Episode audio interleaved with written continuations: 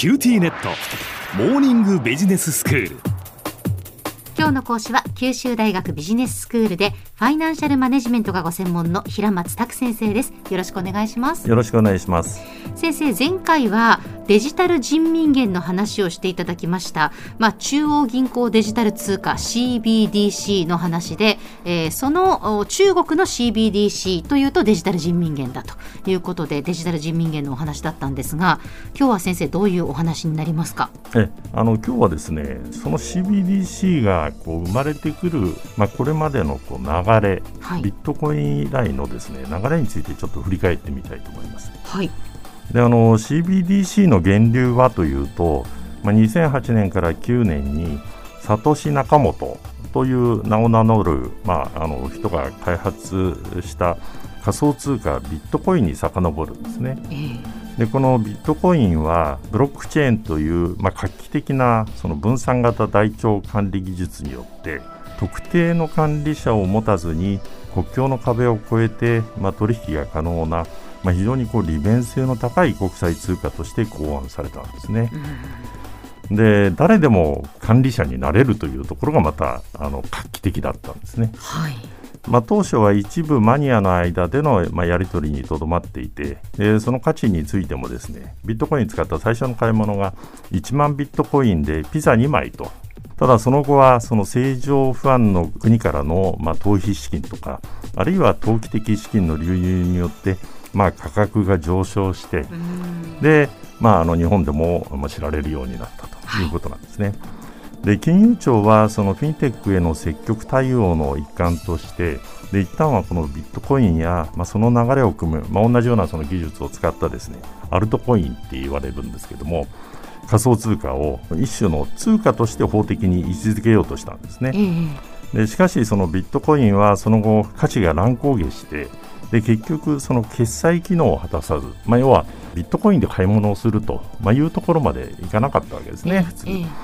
でまたその発行量があらかじめ固定されていて、まあ、需給調整機能が働かないという設計上の問題を抱えていてでそれが価格の乱高下をまあ作り出すとまあ、そういう問題点も明らかとなってで結局通貨の一種としての位置づけから暗号資産という、まあ、資産の一種としての位置づけに、まあ、ちょっと格下げされたわけですね。こうしたそのビットコインなどアルトコインの反省に立ってですね価値をより安定させることでその決済機能を持たせようと、まあ、そういう狙いであの通貨がいろいろ考えられたんですね。それがまあステーブルコインと言われるようなもので価値が既存通貨の価値と同一になるように、まあ、設計を、まあ、したものなんですね。はい、でしかし、これらのステーブルコインについても担保を保管するその発行者がそもそもそれほどこう信頼性を持ってなかったりとか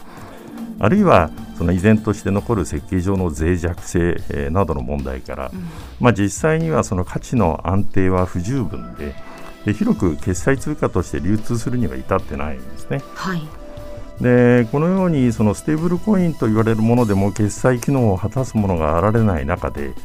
でここへ来てですね既存通貨裏付けとしてその信頼性の高い主体が管理することで既存通貨との価値の連動性を高めた、まあ、新たな電子通貨デジタル通貨がまあ考案されるようになったんですね。うん、でその皮切りがフェイスブックのリブラ計画、はいはい、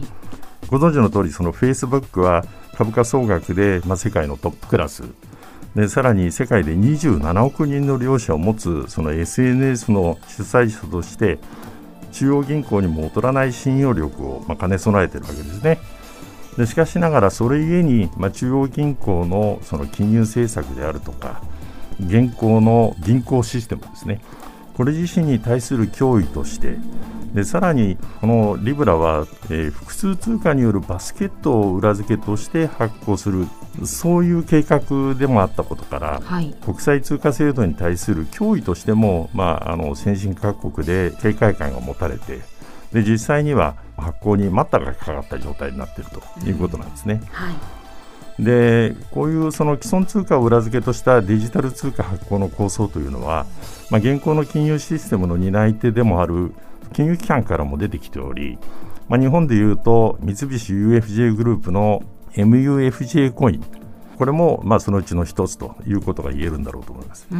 でこのようにその信頼性の高い民間企業や民間金融機関などによる安定性の高いデジタル通貨が構想されるようになると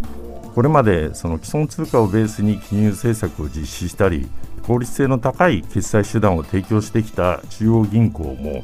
え漫然と雑誌してるわけにはいかなくなったわけですね。はいでそうしたこともその、えー、中央銀行によるデジタル通貨すなわちその CBDC の発行検討につながっていると、まあ、いうことなんだろうと思います。なるほどでこうした中で積極的に CBDC の準備を進めてきたのが、まあ、中国であって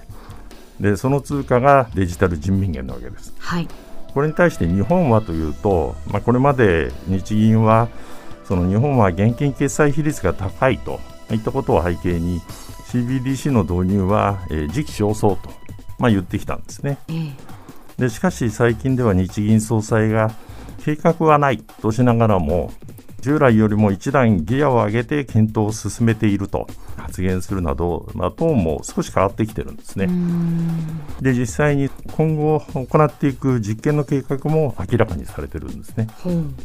で CBDC が国内で普及し、まあ、現金決済が減ればマイナス金利など、まあ、金融政策の幅を広げる可能性もあることから導入を後押しする意見もあるんですね。で特にコロナ禍の影響で、まあ、再びデフレ懸念が増している、まあ、状況からすると、まあ、そういったことも、えー、大きな要因になる可能性があるわけですね。でまあ、今後、政府・日銀の急速なスタンスの変化と、まあ、いうようなこともあり得るのか、まあ、そこら辺が注目されるところだろうと思います。では先生、今日のまとめをお願いします。はい仮想通貨ビットコインに始まった電子的な効率性の高い決算手段への期待は価値の安定を狙ったステーブルコインを経て、まあ、信用力や安定性に優れる、まあ、リブラや CBDC などデジタル通貨への研究開発の流れにつながってきています。中国のデジタル人民元導入は間近と見られますけれども、まあ、日銀の今後の動きにも注目すべきだというふうに思います。今日の講師は九州大学ビジネススクールでファイナンシャルマネジメントがご専門の平松卓先生でした。どうもありがとうございました。どうもありがとうございました。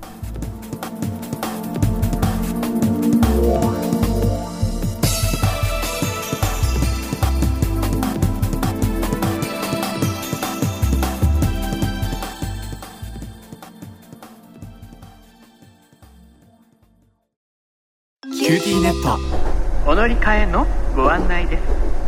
毎月のスマホ代が高いと思われているお客様 QT モバイルにお乗り換えください。あなた乗り換えるわよ。お父さん早く。乗り換えるなら今格安スマホの QT モバイル